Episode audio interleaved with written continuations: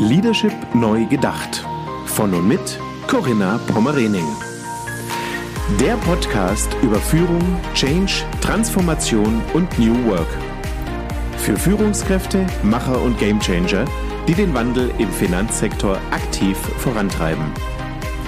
Diese Folge wird Ihnen präsentiert von Cisco.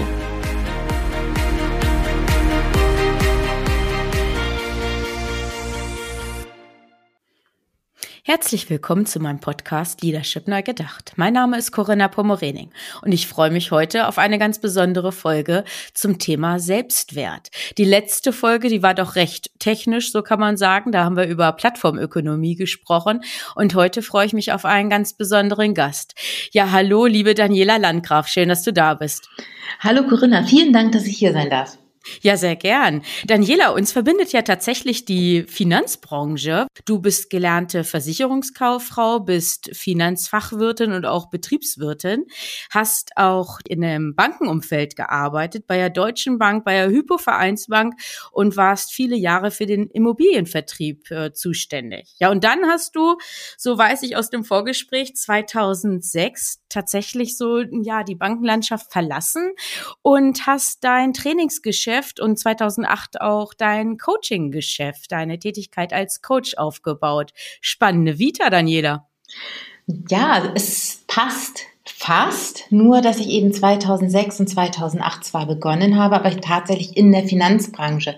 Das heißt, die ersten Jahre war ich im Training und Coaching komplett in der Finanzbranche tätig und habe nebenbei auch noch in der Beratung gearbeitet, hatte ein Team, was ich nebenbei was heißt nebenbei? Also je nachdem, was man als nebenbei, also es war parallel geleitet hatte. Mhm. Und es war nicht der Immobilienvertrieb, sondern die Immobilienfinanzierung. Mhm, okay. Mhm. Danke für die Richtigstellung.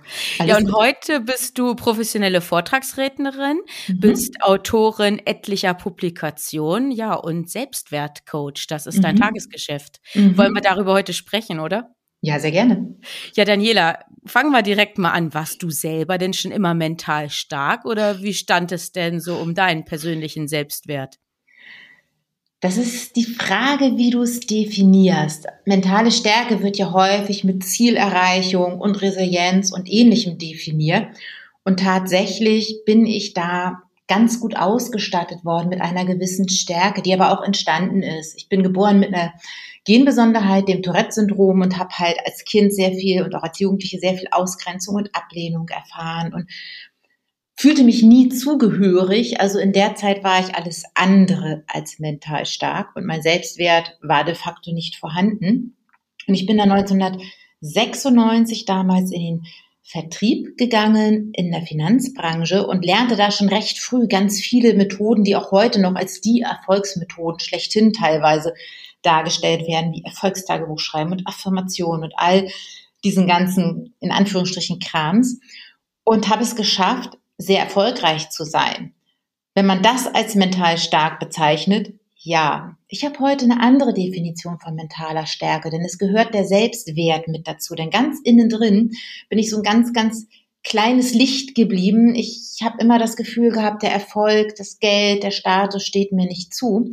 Und habe im Grunde genommen immer gegen diesen inneren Kritiker angearbeitet. Ich hatte wahnsinnige Selbstzweifel, Minderwertigkeitsgefühle und von daher mm, ehrgeizig und mit einer gewissen Stärke ausgestattet war ich schon immer. Mental stark, wie ich es heute definiere, nein. Und ein gesundes Selbstwertgefühl, daran war überhaupt nicht zu denken damals. Das hast du dir also in den letzten Jahren aufgebaut? Ja, vor allen Dingen in den letzten zehn Jahren. Also bei mir war so 20 Jahre höher, schneller, weiter, mehr, mehr, mehr, mehr. Wenn ich heute so auf meine Jahre, vor allen Dingen zwischen Ende 20 und Ende 30 schaue, sage ich immer gerne, ich habe sie verlebt. Ich habe nämlich nichts erlebt. Also ich habe nur gearbeitet, Karriere, Geld etc. Sowas wie Burnout war für Schwache, passiert anderen, mir doch nicht. Und ich habe nur echt nur für die Karriere gelebt. Meine Freunde, meine Familie, ja selbst hinterher meine Tochter, die mussten da sehr stark hinten anstehen. Und irgendwann kam aber tatsächlich so der Punkt, wo auch mein Körper streikte, nach 20 Jahren höher, schneller, weiter. Und es kam so zum Komplettzusammenbruch. Nach dem gesundheitlichen Zusammenbruch folgte die Insolvenz. Kannst du dir vorstellen, was das mit deinem Selbstwert macht, mhm. wenn du als Finanzberaterin, Finanzierungsberaterin selbst plötzlich mit Immobilien in die Insolvenz gehst, weil du dir Messis, Mietnomaden, nicht zahlende Kunden also ein Mist in dein Leben ziehst aufgrund eines mangelnden Selbstwerts, weil ich habe, heute weiß ich, dass du alles das ins Leben ziehst, woran du denkst und wo du deinen Fokus drauf hast. Hm. Also beginnst damit, wie du deine Gedanken lenkst, oder? Ja, du, also wir sprechen ja immer so schön von dem Thema Mindset, aber das reicht nicht. Im Grunde genommen brauchen wir hier auch ein Feelset und das ist etwas, was ich auch immer wieder in Unternehmen erlebe, da wird viel auf der kognitiven Ebene getan, zum Beispiel auch die berühmt-berüchtigten Erfolgstagebücher. Aber wenn die nur im Kopf bleiben, dann entsteht so etwas wie ein Ego-Wertgefühl. Das heißt, du definierst dich nur über die äußerlichen Erfolge und das ist dann wie so eine Sucht. Du brauchst immer mehr und immer mehr davon. Und das bezeichne ich heutzutage als Ego-Wert. Während ein echter Selbstwert von innen heraus entsteht. Und da brauchen wir viel mehr als ein Mindset. Wir brauchen viel eher ein Feeling-Set. Also das, was ich denke, muss auch irgendwann in das Gefühl hinein. Mhm. Und also das ist wichtig. Ja, mhm. ja, genau. Mhm. Genau. Ja, total interessant. Daniela, du in deinen Büchern und Vorträgen machst du ja auch deutlich, dass diese Aspekte Selbstwertgefühl, also dieses richtige Selbstwertgefühl, so wie du es gerade beschrieben hast, und auch mentale Stärke, auch quasi Beschleuniger für den Erfolg sind. Wie mhm. genau meinst du das mit Beschleuniger?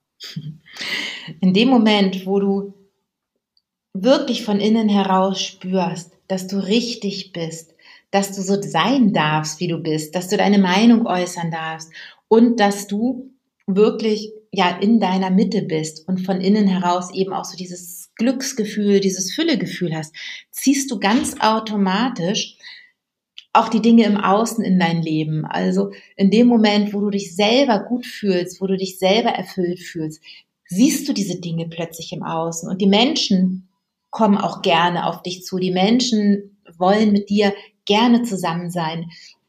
Und da auch die Frage an die Zuhörer, mit wem umgeben Sie sich gerne? Mit Menschen, die in einer Tour in diesem Opfer oder in dieser Jammerhaltung sind oder mit Menschen, die wirklich so in diesem, in ihrer Kraft, in ihrer Power sind, die inspirieren, die Mut machen, die selber gehen. Und in dem Moment, wo du dich richtig fühlst, hast du eben auch das Vertrauen und den Mut, deinen Weg zu gehen. Hm. Ja, und das ist ja insbesondere für Führungskräfte mhm. ja auch wirklich wichtig, dass man genau das ausstrahlt, ne? Diese positive ja. Wirkung, dass man ja. überzeugt von den Dingen ist, dass man dieses Herzblut dann auch einfach spürt, was da auch mitschwingt, ne? Ich glaube, mhm. das sind ja dann auch so diese Themen. Oh ja, und vor allen Dingen auch Schwäche zugeben können. Mhm. Also ich erlebe das immer wieder, dass Führungskräfte, die wollen so perfekt sein, die wollen so wirklich alles perfekt machen wollen, Vorbild sein, die wollen das ja auch. Aber sie haben Angst davor, Schwäche zu zeigen. Und ich sage dann immer gerne, nur die wirklich Starken, die zeigen auch Schwäche oder umgekehrt, der, der Schwäche zeigen kann, ist oftmals der wahrlich Starke.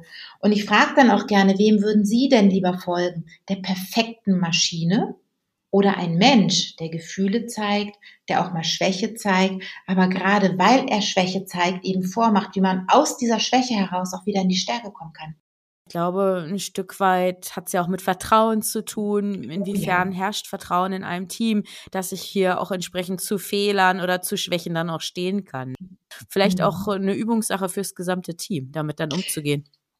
Definitiv, auch immer wieder das ganze Thema, es ist nichts Neues, das Neues, dieses ganze Thema Fehlerkultur. Mm. Wenn Menschen in der Angst sind, wenn sie ein mangelndes Selbstwertgefühl haben, wenn sie Angst vor Konsequenzen haben, geben sie dann Fehler zu? Geben sie zu, dass sie was falsch gemacht haben, dass vielleicht ein Kunde abgesprungen ist, weil sie selber was falsch gemacht haben oder glauben, sie haben was falsch gemacht? Aber wie wertvoll ist es, wenn solche Themen offen angesprochen werden können und das gesamte Team daraus lernen kann? Wie wertvoll ist es, wenn Menschen Mensch sein dürfen mit all ihren Facetten?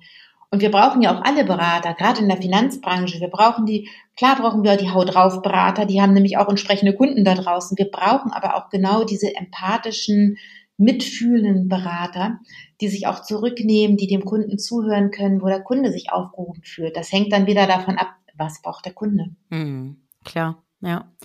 Du hattest eben von dem mangelnden Selbstwert oder einem gering ausgeprägten Selbstwertgefühl gesprochen. Wenn wir jetzt vielleicht sogar noch einen Schritt weitergehen und über das Impostor-Syndrom sprechen, dieses sogenannte Hochstapler-Syndrom, das, Oh, ja. besch das beschreibt ja ein Phänomen, dass Betroffene von ja wirklich sehr starken, massiven Selbstzweifeln geplagt werden und ja auch der Meinung sind, ja, dass die vielleicht sogar existierenden Beweise für ihren Erfolg ähm, letztendlich ja gar nicht gar nicht existent sind oder sie versuchen das zu relativieren, dass es irgendwie mit Zufall oder mit Glück zu begründen ist. Und sie leben teilweise sogar in der Angst, als Hochstapler enttarnt Mhm. oder identifiziert zu werden. Ja. Ähm, wirklich erschreckend. Kennst Ja. du solche Gedanken oder hattest du vielleicht schon mal Imposter-Betroffene, mit denen du auch zusammengearbeitet hast?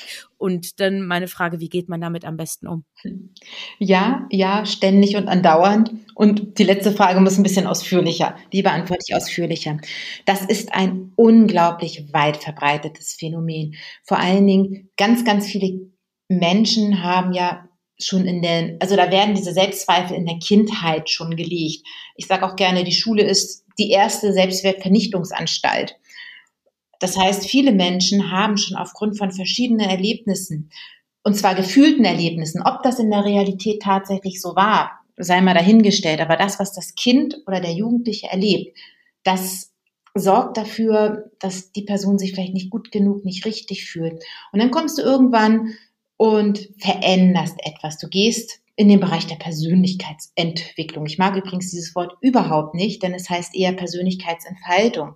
Denn dann passieren diese typischen Dinge. Ich habe eben schon dieses berühmt-berüchtigte Erfolgstagebuch angesprochen, wo ich gerne sage, schmeiß es in die Ecke, schreib das dessen, stattdessen lieber ein Dankbarkeitstagebuch. Ja. Denn es wird nur kognitiv nach den äußeren Erfolgen geschaut. Und oftmals sind Menschen, die dieses Imposter-Syndrom haben, mega erfolgreich. Die findest du in den Führungsebenen, die findest du ganz oben, die findest du auf den Bühnen dieser Welt, die findest du auch bei uns in der Speaker-Welt ganz, ganz viel. Und wenn du dich mit diesen Menschen unterhältst, haben sie oft das Gefühl, es reicht trotzdem nicht oder sie müssen eine gewisse Fassade aufbauen. Du hast es perfekt definiert, das will ich gar nicht wiederholen. Und ich habe hier sogar ein Wort kreiert, das ähm, kleine Impossum. Das ist wie so ein kleines Extrawesen, Ja, was okay. in dir drin ist.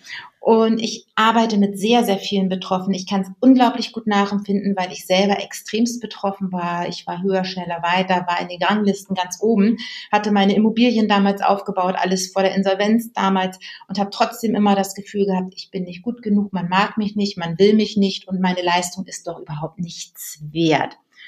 Und manchmal, das gebe ich zu, blitzt dieses kleine süße Impossum immer noch durch. Wo Ehrlich? ich aber heute weiß, Ja. wie ich damit umgehe. Du kannst damit umgehen, dass dann der Ich kann da Unterschied, inzwischen- Ne? Mit umgehen und nehme es quasi in die Hand, dieses kleine, ich nenne es dieses Impossum, ist ein Begriff, der von mir kreiert wurde, nicht zu verwechseln mit dem Opossum, was übrigens eine Beutelratte ist, aber das Impossum ist ein von mir kreierter Begriff. Vielleicht hat es eine gewisse. Ähnlichkeit. Definitiv, vor allen Dingen, wenn du die Bilder anguckst bei Wikipedia, es gibt ganz süße und es gibt welche, die nicht so süß aussehen. Ja. Und ich erlebe das nahezu in jedem Coaching, dass diese Anteile da sind und vor allen Dingen auch bei Menschen, die ganz viel leisten, die immer das Gefühl haben und das quält so sehr. Das ist so ein nagendes, so ein quälendes Gefühl und steht komplett der Lebensfreude im Weg. Und wenn du nicht in der Lebensfreude bist, nicht in der Zuversicht, nicht im Vertrauen, dass du genau richtig und gut bist, dann steht es letztendlich auch dem Erfolg im Weg, wo wir am Anfang waren, also bei einer der ersten Fragen. Und von daher, so dieses Imposter-Syndrom ist extremst weit verbreitet. Betroffene, gerade wenn sie erfolgreich sind, wissen oftmals nicht, wem sie sich anvertrauen können, mit wem sie darüber reden können und wie sie dieses Impossum aus sich rausschmeißen können. Das ist, ich, ich mag eben dieses Sinn, Sinnbildliche von diesem Impossum, von diesem ja, Mitbewohner, den du in dir drin hast. Andere nennen ihn inneren Kritiker oder Verhinderer oder Antreiber, wie auch immer du ihn nennen möchtest. Und wie gehst du am besten damit um? Auf jeden Fall sich dem Ganzen stellen und sehr stark auch an sich selbst arbeiten, sich bewusst werden, wer du bist, was du bist, dankbar für dich selbst sein und auch annehmen. Ich habe mich jahrzehntelang abgelehnt wegen meines Tourette-Syndroms. Wenn ich mich selber ablehne, dann lehnen mich auch andere ab. Nicht alle, aber du, ähm, du siehst es mehr im Außen und wirklich so zu schauen, was sind meine wahren Stärken. Mhm, also die Perspektive Gemeine. einfach mal zu ändern, ne? An ja. Blickwinkel einzunehmen. Mhm. Ja, und das Gemeine zum Beispiel an den Stärken ist, dass die sich ganz oft hinter den Selbstverständlichkeiten oder Schwächen verbergen. Beispiel, wenn dir irgendetwas so leicht fällt, und das ist, da kommen wir wieder zu dem Impostor-Syndrom zurück, dir fällt irgendwas total leicht, dir fällt es in den Schoß, du verdienst damit vielleicht spielend leicht Geld dann hast du das Gefühl, das ist nichts Besonderes. Ich wusste zum Beispiel bis vor fünf Jahren gar nicht, dass ich ein Buch nach dem anderen kreieren kann. Das war für mich so selbstverständlich. Ja, schreiben ist doch, ist doch nichts Besonderes. So, dass das für andere eine Riesenhürde ist. Oder andere haben ganz andere Talente und Stärken, aber das ist so selbstverständlich, dass sie es nicht als was Besonderes und nicht als Talent erkennen. Und da ist so ein Tipp, einfach mal das Umfeld zu fragen. Noch besser ist es, bei den eigenen Schwächen zu, zu gucken. Denn jede Schwäche bringt eine Stärke mit sich. Und wenn jemand besonders chaotisch ist und immer wieder versucht, an dieser Schwäche zu arbeiten, ist es vielleicht einfach nur mh, hm, eine andere Facette von ganz viel Kreativität. Mhm. Oder wenn jemand extrem langsam arbeitet und sich immer wieder vergleicht und langsamer ist als andere, vielleicht ist die Stärke dahinter eine besondere Genauigkeit. Mhm, genau, die Sorgfalt, ja. Mhm. Die Sorgfalt. Und da wirklich zu schauen, was ist meine Schwäche? Und was bringt diese Schwäche vielleicht auch Tolles mit? Ich fand deinen Tipp auch toll, andere zu fragen. Mhm. Weil da kommen dann tatsächlich dann nur häufig Überraschungen dann auch mhm. heraus, die man vielleicht nicht erwartet hat. Ja. Ich habe gerade jetzt ein Coaching gehabt mit einer wundervollen Frau und die ist so, so empathisch, so, so eine tolle Ausstrahlung. Sie war total erstaunt, als ihr welche gesagt haben, ja, du bist immer für uns da, du bist empathisch, du verstehst uns. Sie sagt, das ist doch selbstverständlich. Ja, aber für andere nicht. Hm. Und das sind, ja, das ist wichtig, da auch mal das Bild von anderen zu hören. Ja, super. Daniela, du hattest eben auch schon deutlich gemacht, dass der Selbstwert von innen heraus aufgebaut werden muss. Mhm. Jetzt können wir uns, glaube ich, das schon so ein bisschen vorstellen, aber vielleicht kannst du nochmal darauf eingehen, warum das so entscheidend ist. Mhm. Ich habe hier die Metapher, oder ich nutze hier gerne die Metapher des Leuchtturms, die ist nicht neu. Jeder will wie ein Leuchtturm leuchten. Aber wenn du dich aus, in diesem Außen definierst, über die Anzahl deiner Aufträge, über, die, über das, was du an Geld verdienst, über die Anerkennung, über Lob, über all die Dinge, die im Außen sind, dann ist das vergleichbar wie ein Leuchtturm, der nicht von innen leuchtet, sondern der von außen angestrahlt ist. Und du brauchst dann immer mehr davon. Du brauchst immer wieder dieses Licht von außen, um dich gut zu fühlen. Doch wenn im Außen dann einmal das Licht ausgeht, also irgendwas passiert, und wir haben das in den letzten anderthalb Jahren bei so vielen Menschen erlebt, ja. hm. bleibt oftmals nicht viel mehr übrig als ein Haufen alter Steine. Und es bricht alles in sich zusammen. Und das sind dann so Menschen, die dann plötzlich sagen, ja, da habe ich mein Selbstvertrauen verloren. Also das Vertrauen in mich selbst. Wenn du ein echtes Selbstwertgefühl von innen heraus aufbaust, nach und nach, und das ist wirklich Arbeit, das geht Stück für Stück, dann hauen dich solche Sachen auch nicht um. Dann bist du im Vertrauen, dass es weitergeht, dass es für irgendwas gut ist. Du sagst zwar, da habe ich Mist gebaut und das war vielleicht auch nicht richtig, du hast falsche Entscheidungen getroffen, aber du versinkst nicht in mhm. Schuld du und Scham. Du stellst dich nicht selbst in Frage oder genau. gehst daran zugrunde. Ne? Das erschüttert genau. dich einfach nicht so nachhaltig. Genau, du darfst traurig sein, du darfst heulen, du darfst wütend sein, aber es haut dich als Mensch nicht um. Du bleibst als Mensch wertvoll. Ja, das ist, glaube ich, ganz wichtig. Tolle Botschaft. Daniela, du sprichst auch davon, dass es auf bestimmte Essenzen ankommt. Ich glaube, mhm. vier Essenzen kannst du uns mhm. vielleicht noch näher bringen. Sehr gerne. Das erste ist das Thema Bewusstheit. Wie geht es mir? Wie fühle ich mich? Bin ich glücklich? Wessen Leben lebe ich?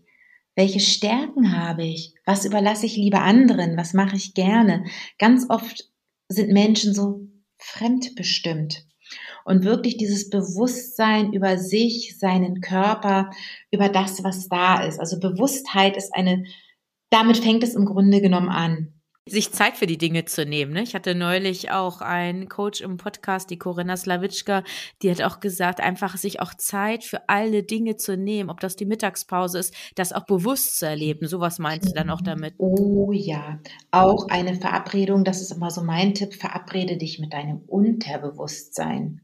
Weil die meisten Menschen, vor allen Dingen die, die in dieser Macher, Macher, Macher, Macher-Mentalität sind, höher, schneller, weiter, mehr, mehr, mehr, die nutzen, und das ist so diese, dieses Phänomen der Selbstoptimierung. Jede Sekunde wird genutzt. Wenn du aufstehst, hast du schon gleich den ersten Podcast an, damit du noch schlauer wirst. während des Joggens vielleicht auch den Podcast oder du telefonierst während der Autofahrten. Du bist ständig nonstop wirst du beschallt. Und das ist bei ganz vielen Menschen so. Und abends setzen sie sich vielleicht dann vor den Fernseher, vor YouTube, vor Netflix, vor was auch immer und lassen sich beschallern. Aber in solchen Momenten kannst du einfach nicht dich selbst finden. Wenn die Stimmen im Außen so laut sind, dass du deine eigene innere Stimme nicht mehr hören kannst, findest du dich nicht. Und deswegen gebe ich immer den Tipp, nimm dir mindestens einmal am Tag und wenn es nur fünf Minuten sind oder nur drei Minuten, Zeit und verabrede dich bewusst mit deinem Unterbewusstsein.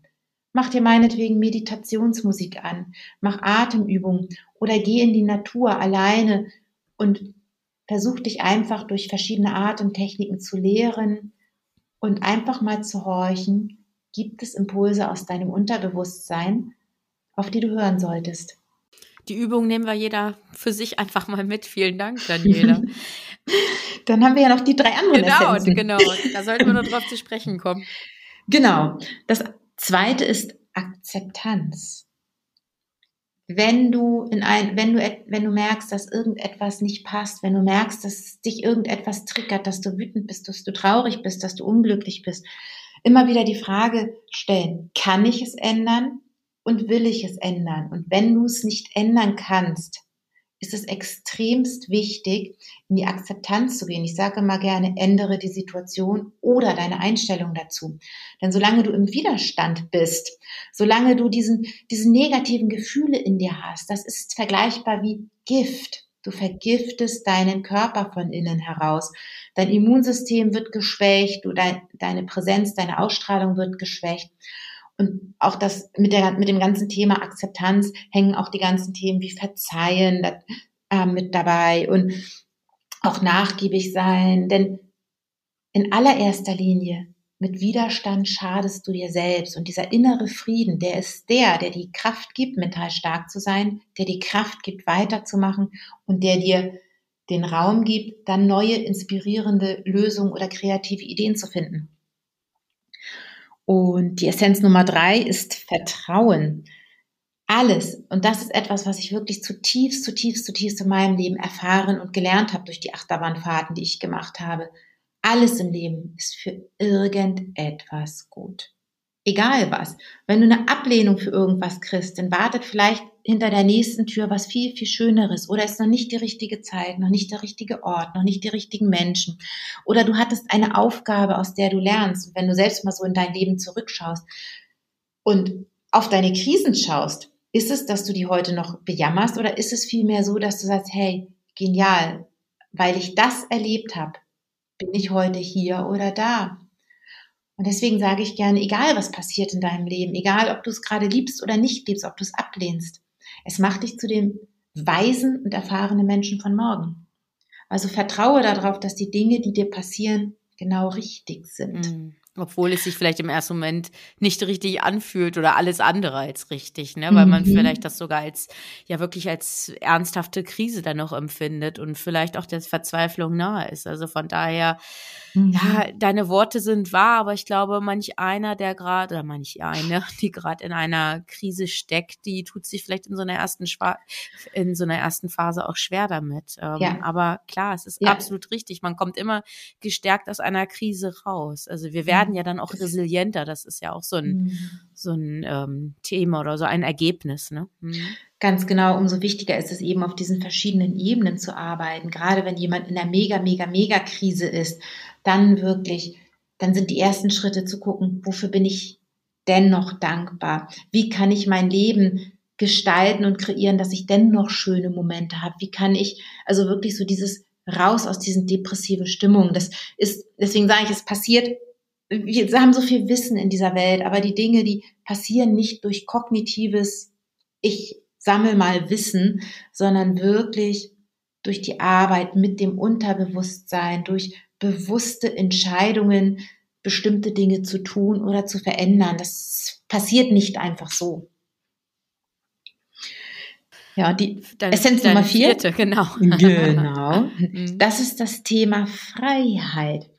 Freiheit hat definiert so jeder für sich komplett anders. Der eine sagt, ich bin erst frei, wenn ich Millionen auf dem Konto habe. Der nächste sagt, ich bin frei, wenn ich mit nichts und einem Campervan durch die Gegend fahre. Der wieder nächste definiert Freiheit, dass er einen 9-to-5-Job hat und die restliche Zeit frei gestalten kann mit dem Geld, was ihm zur Verfügung steht.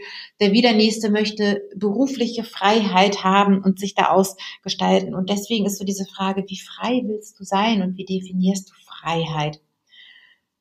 Denn das ist ganz wichtig. Was ist deine Definition von Freiheit? Was ist auch die Definition? Jetzt komme ich mal wieder auf die Mitarbeiterebene von Freiheit für die Führungskraft als solches, mit der fängt sie an, kann sie auch mal off sein, kann sie auch mal einen Tag auf, wenn sie Freiheit auf E-Mails verzichten und das Telefon einfach ausscheiden. Wie viele Freizeiten sind da? Wie viel Freiheit braucht die Person überhaupt zum Regenerieren?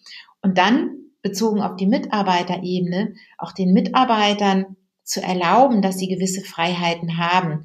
Denn wenn ich einen Mitarbeiter habe, dem ich eine gewisse Freiheit im, natürlich gibt es hier auf links und rechts Leitplanken, aber wenn ein Mitarbeiter sich frei fühlt und das Gefühl hat, seine Arbeit macht Sinn und er darf so sein, wie er ist, wie viel mehr leistet so ein Mitarbeiter, mit wie viel mehr Freude tut er seinen Job. Naja, das steigert das Engagement unwahrscheinlich, genau. Mhm das sollte dann auch in Gesprächen vielleicht ja in Erfahrung gebracht werden, weil auch das wird ja sehr unterschiedlich ja, ja gewollt sein oder beachtet werden. Ne? Also da gibt's ja diese unterschiedlichen Freiheitsgrade, die jeder so empfindet.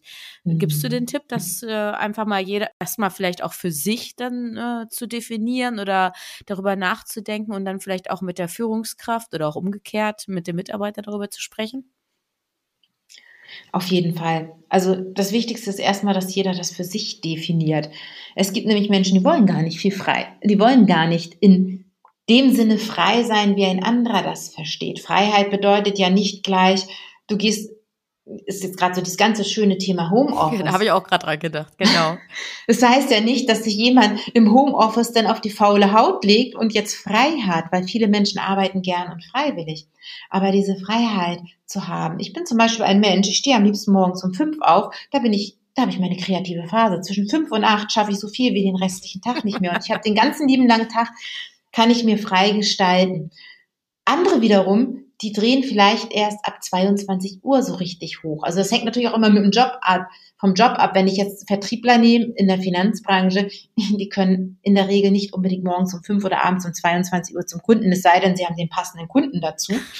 Das ist ja auch immer die Sache. man ja auch danach mal matchen, genau. Hm. Aber genau da wirklich zu gucken, welche Freiheiten oder auch Nicht-Freiheiten Manch ein Mitarbeiter will ja auch feste Zeiten haben was braucht dein Mitarbeiter, um bestmöglich leisten zu können? Und wie sehr, und da kommt wieder, kommt wieder die Essenz Vertrauen, wie sehr kannst du als Führungskraft auch dem vertrauen, dass er dennoch Leistung bringt, auch wenn du ihn nicht ständig kontrollierst? Woran machst du Leistung fest? Machst du Leistung an den geleisteten Stunden fest oder machst du Leistung am Ergebnis fest? Genau. Kontrolle war gestern. Ne? Heute ja. müssen wir nach anderen Parametern das Ganze dann bewerten oder auch dann im Dialog besprechen, wie entsprechend mhm. die Performance dann auch ja, zu bewerten ist. Ja, und die Digitalisierung macht es möglich. Was spricht denn dagegen, wenn, ich bleibe jetzt mal bei der Ebene Vertrieb, weil ich da einfach über 25 Jahre lang drin war und weil ich da eben auch nach wie vor durch die Schulungen nah am Vertrieb dran bin was spricht denn dagegen, heutzutage Videoberatung zu machen? Was spricht denn dagegen, dass der Mitarbeiter irgendwo am Strand sitzt, wenn er eine geile Performance abliefert? Vielleicht sitzt er irgendwo an einem der ganz tollen Orte dieser Welt. Seine Kunden sind glücklich mit Videoberatung und er macht eine mega Performance, weil er selber glücklich ist, weil er selber in seiner Stärke ist, weil er für sich entschieden hat, ich möchte von diesem Ort aus arbeiten. Wie viel mehr ist da möglich? Dieses Bild vom, vom Strand prägen wir uns jetzt einfach mal ein. Schönes Zielbild. Daniela, ich würde gern mit dir zum Schluss nochmal darüber sprechen, ja, der Selbstwert, der ist ja so entscheidend, auch gerade für Krisen. Also es hat ja auch damit dann zu tun, wie gehe ich mit Krisen um. Und wenn wir ehrlich sind, die wenigsten Biografien oder Lebenswege verlaufen tatsächlich linear, ja. sondern ja, Krisen gehören zum Leben dazu. Und der ein oder andere oder die ein oder andere kann besser damit umgehen als ähm, ja der andere. Und ich glaube, die einnehmen es wirklich dann als Challenge direkt an und versuchen zu kämpfen, um diese Herausforderung irgendwie zu bewältigen, zu überwinden. Ja, und andere, die stecken den Kopf in den Sand und äh, empfinden ja maximale Verzweiflung und mhm. haben vielleicht auch Existenzangst, wie mhm. auch immer, ob das jetzt durch einen Arbeitsplatzverlust ähm, vielleicht die Kündigung ist oder mhm. im privaten Umfeld ähm, Trennung vom Partner, wie auch immer. Und jetzt meine Frage an dich. Welche Tipps hast du, dass man dann auch wirklich ein Stück weit auf seinem Selbstwert dann auch aufbauen kann und schnellstmöglich diesen Kämpfergeist ja auch aktivieren kann, den man braucht, um so eine Krise dann auch zu meistern? Mhm. Auf jeden Fall auch wieder das Thema Bewusstheit und Bewusstheit darüber, dass du jederzeit und immer, auch wenn du das in dem Moment jetzt gerade nicht hören kannst, falls jemand hier gerade in einer Mega-Krise ist, du kannst immer wieder Wahlen treffen. Und erlaube dir zu träumen, schreibe deine Ziele auf, deine Pläne, schreib auf, wo du hin möchtest. Denn in dem Moment fokussierst du dich und vielleicht triffst du genau die Person am nächsten Tag, die dir wieder ein Stückchen weiterhilft. Und was ich so an täglichen Übungen, was ich selber auch regelmäßig praktiziere, ich schreibe mir abends drei Dinge auf, für die ich am Tage dankbar bin. Und, das ist jetzt noch nicht das Neue, was viele aber nicht machen, ich schreibe mir auch eine Sache auf, ich werde mir bewusst, was durfte ich heute lernen. Weil damit switchst du zum Beispiel diese ganz negativen Erlebnisse um. Das heißt, du schaust nicht darauf, auf diesen Mangel, auf das, was nicht da ist. Du machst es nicht, also auch das Thema Signifikanz, wie signifikant, wie bedeutsam machst du Dinge, sondern du schaust wirklich, okay, das ist Mist und das tut weh und ich bin auch traurig und ich bin wütend, aber was lerne ich daraus, sich darüber wirklich bewusst zu werden. Und am Morgen habe ich mir angewöhnt, dass ich morgens den Tag wirklich begrüße. Ich sage es auch wirklich, dass ich sage, hallo lieber Tag, was können wir heute gemeinsames erleben, was können wir heute schaffen? Also laut sagst Und du das? Ich sage das laut, weil ja. das macht wirklich, das macht etwas mit dir, wenn du Dinge laut aussprichst. Und ich wähle etwas für einen Tag. Das klingt jetzt vielleicht erstmal ein bisschen skurril, aber ich wähle beispielsweise, dass ich heute eine freudige Überraschung bekomme oder ich wähle einen Tag voller Freude. Was macht das? Es macht erstmal eine etwas positivere Stimmung auf der einen Seite. Auf der anderen Seite, wenn du irgendwann anfängst, sich darauf einzulassen, ist es faszinierend, was alles geliefert wird. Vielleicht nicht so, wie du es willst, aber wenn du jetzt, ich bleib mal beim Beispiel, ich wähle heute eine positive Nachricht und dann ruft dich vielleicht ein Kollege an und sagt, hey, ich habe einen tollen Deal gemacht. Das hat jetzt nichts mit dir zu tun, aber mit solchen Kleinigkeiten fängt es an und du kannst damit trainieren, dein Leben zu wählen. Was wähle ich heute? Ich möchte heute einen super tollen Kunden kennenlernen. Und das macht etwas mit dem Unterbewusstsein, das macht etwas mit deiner Energie. Und wenn ich so richtig müde, müde, müde bin, das passiert bei mir auch, wenn ich eine zu stressige Zeit habe, rein in die Bewegung. Ich habe hier ein Trampolin in meinem Zimmer stehen und wenn ich Energie brauche, Bewegung, macht positive Energie. Das heißt Bewegung, bewusste Atmung, in den Bauch hineinatmen, das richtet auf, also Aufrichtung, Lächeln. Wenn du lächelst und dich aufrichtest und in den Bauch hineinatmest, ist es rein, ja, ist es kaum möglich, an traurigen Gedanken festzuhalten. Also da wirklich in die Bewegung oder Treppen hoch und runter laufen. Manchmal laufe ich auch fünfmal die Treppe hoch und runter, einfach um den Kreislauf in Schwung zu bringen und um diese positive Energie in meinen Körper zu bringen. Ja, Daniela, das ist ein passender Abschluss. Einfach toll. Die Energie nehmen wir mit und dieses positive Gefühl, was du uns jetzt eben gerade zum Abschluss vermittelt hast. Ich schreibe heute Abend auf, dass ich dankbar bin, dass wir dieses Interview geführt haben. Dankeschön. Daniela, das war super. Vielen Dank für das Interview. Alles Gute für deine bevorstehende Zeit. Ähm, du hast einen besonderen Lebensabschnitt vor dir. Willst du es noch kurz erzählen? Mhm. Ich werde ausprobieren, wie es sich anfühlt, mal alles Materielle hinter mir zu lassen. Wir lösen gerade komplett unsere Wohnung auf. Ein paar wenige Sachen werden eingelagert und wir werden für einige Monate, mein Mann und ich, ins Wohnmobil ziehen und die komplette Freiheit genießen. Ja, und dabei wünschen wir euch ja ganz viel Spaß, viel Glück, eine Danke. schöne Zeit. Genießt die Freiheit und erlebt es ganz bewusst. Ja, auf jeden Fall. Daniela, vielen lieben Dank, alles Gute und auch an unsere Zuhörenden. Alles Gute, genießen Sie den Sommer und bis bald. Vielen lieben Dank an dich. Ciao. Ciao.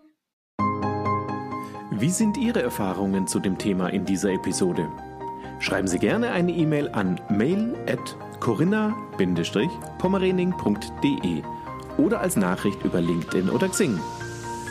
Besuchen Sie auch sehr gerne die gleichnamige geschlossene Facebook-Gruppe von Corinna Pommerening und hören Sie wieder rein, wenn eine neue Folge von Leadership neu gedacht auf Sie wartet.